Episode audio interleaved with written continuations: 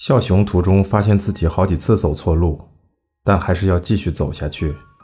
那是一片没有什么路灯的住宅区，路边的树和电线都在暖风中摇晃。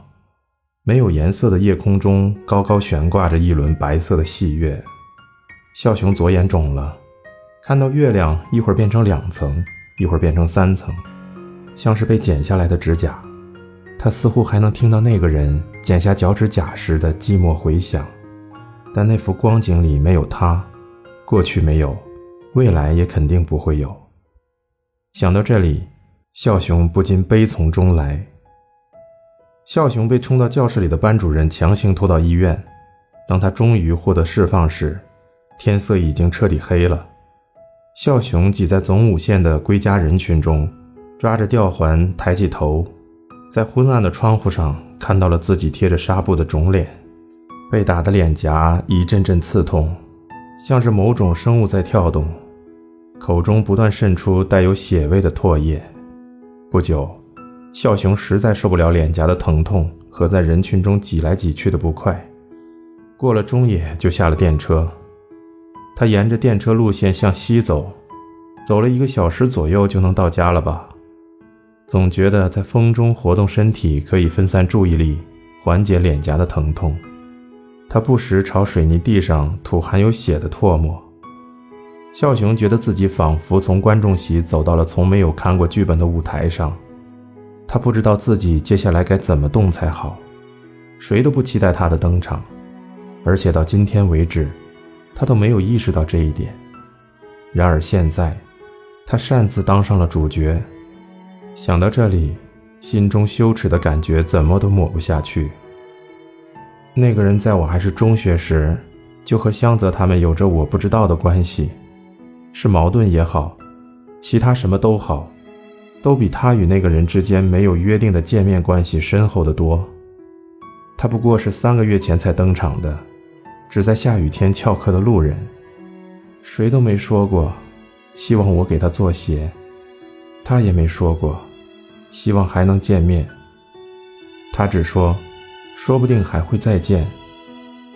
那个人身上发生了什么，他完全无法想象，脑子里光想着自己的事了。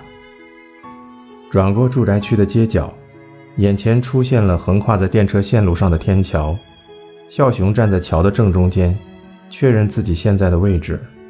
左手边是刚走过的新宿高楼，那遥远的光亮在周围的黑暗中看起来膨胀了些许。右手边的黑暗是接下来要去的方向。住宅区的瓦质屋顶有点湿，反射出淡淡的光。再往上是那个人细细的指甲。孝雄望着云朵飘过，仿佛要遮住那指甲，心想：明天大概会下雨吧。第二天早上，天空阴沉，连绵不断的灰色云团覆盖了东京的天空。没有一丝间隙，在这个寂寞的早上，那片云把街上的声音全部吸走了。笑雄穿过比平时看起来有所褪色的甲州街道，走过定国公园的新宿门时，想起自己忘了带年卡，轻轻叹了口气。没下雨，也没带门票，那个人肯定不在。果然不该来的。但他还是在自动售票机上花了两百日元买了门票，反正现在去学校也是迟到，而且要是之后下了雨，就成自己没来这里了。那么，他到底是为什么来这里？算了，已经无所谓了。孝雄自暴自弃地把票塞进自动检票口，咔嚓，金属门打开的声音在毫无人影的公园里听起来特别刺耳。孝雄走在公园里，让自己尽量不去想什么，就算什么都不想，脚还是自然而然地朝习惯的路走去。穿过喜马拉雅雪松和黎巴嫩雪松林立那光线微弱的一侧，和平时一样，气温骤降了一度，周围充满了水汽和绿色的味道。小鸟穿过从空中难以发现的间隙，迅速掠过眼前。不撑伞走在公园里，会发现这公园非常宽敞，自己像个毫无防备的孩子，有些不安。愈发觉得今天的计划是错的。所以，当他看到枫叶对面的亭子里没有任何人时，竟有些安心。我根本没觉得心痛，他对自己说，仿佛想把那句话写在纸上，因为我知道那人已经不会来了。孝雄试着说服自己，但那一瞬间，一股翻腾的感情从脚底涌上喉咙。不对，他冲动的想喊出来。不对，不是那样的。我想见他，我想见他，想见他。那种心情连他自己都无计可施。他就是为了见到那个人，暑假期间才坚持没来这里。就算不下雨，我还是想见那个人。这跟天气无关。我不能就这样和那个人结束。远处突然传来了轻微的水声，可能是水池里的鱼在跳，也可能是树枝落在了水面上。莫非，一定是。透过低垂的枫叶帘看到了藤棚时，孝雄确信了。繁茂的紫藤叶下，那绿色的叶子的影中，确实有那个纤细的身影。那个身影缓缓地转向孝雄，在倒映着深绿的水池映衬下，那个人就在眼前。他穿着整齐的灰色套装，一脸不知所措，仿佛迷路了。那双仿佛能看透心底的黑色透明瞳孔望向孝雄，令他身体一震，心脏仿佛被触碰了一下。孝雄明白了，这个人就是夏雨的化身，肯定没人能阻止住雨势。远处传来雷鸣，孝雄脱口说出了此时此刻的话：“雷神。”孝雄对着藤棚下的那个人说道：“雷神小洞，虽不灵。”吾将留媚留者。藤叶、水面和那个人的头发随风一同飘动。那个人低垂着眼，脸上的微笑显得更悲伤了。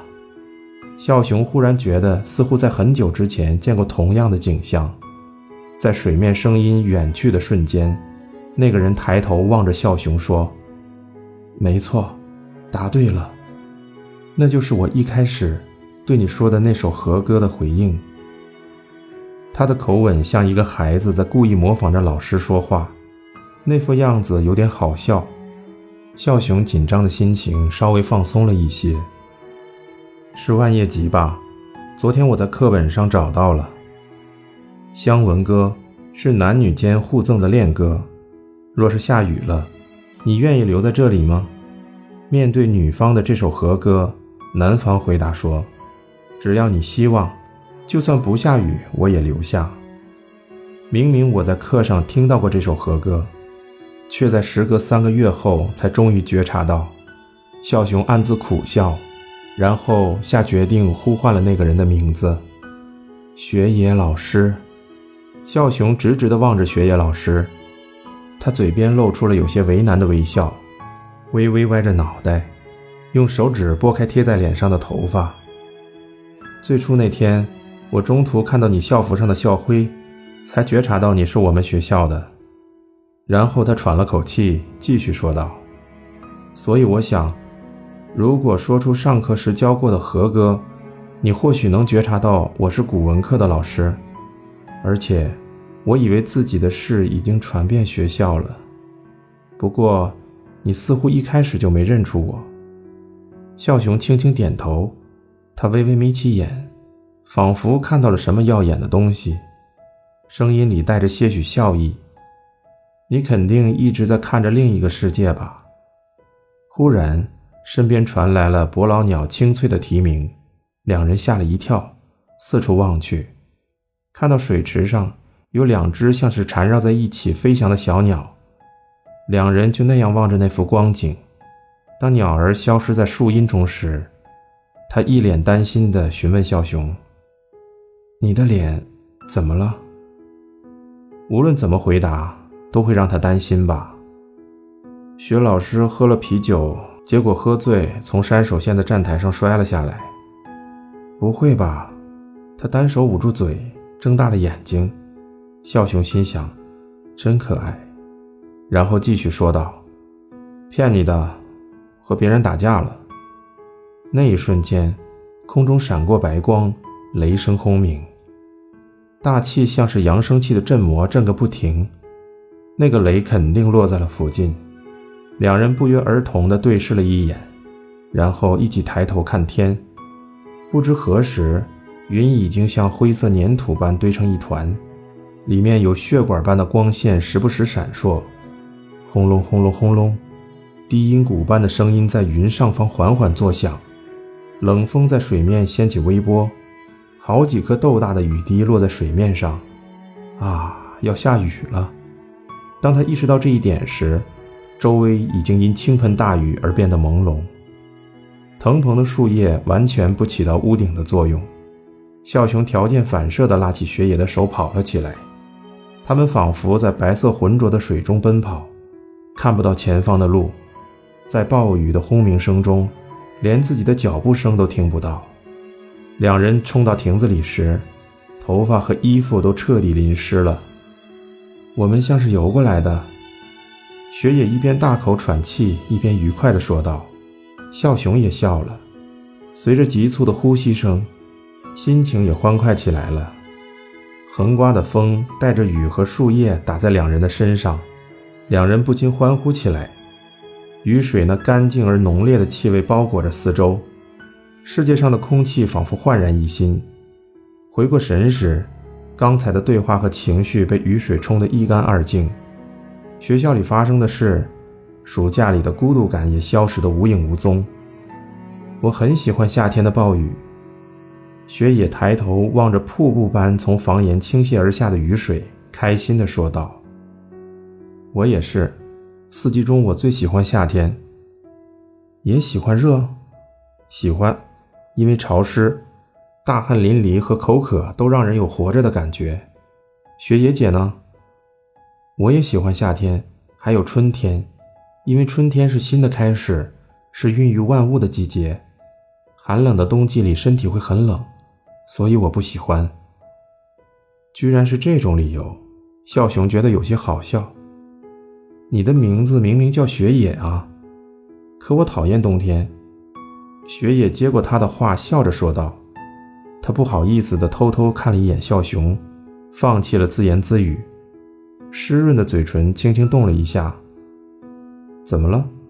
嗯，他停了一下，然后下定决心般问道：“你的名字是？”笑雄忍不住笑出来，温暖的感情充满了胸腔。我叫秋月，秋月笑雄。嗯，秋月同学。雪野小声念了一遍，仿佛在确认发音。秋月同学，他又念了一遍。忽然，他像是想起了什么似的，露出了得意的表情。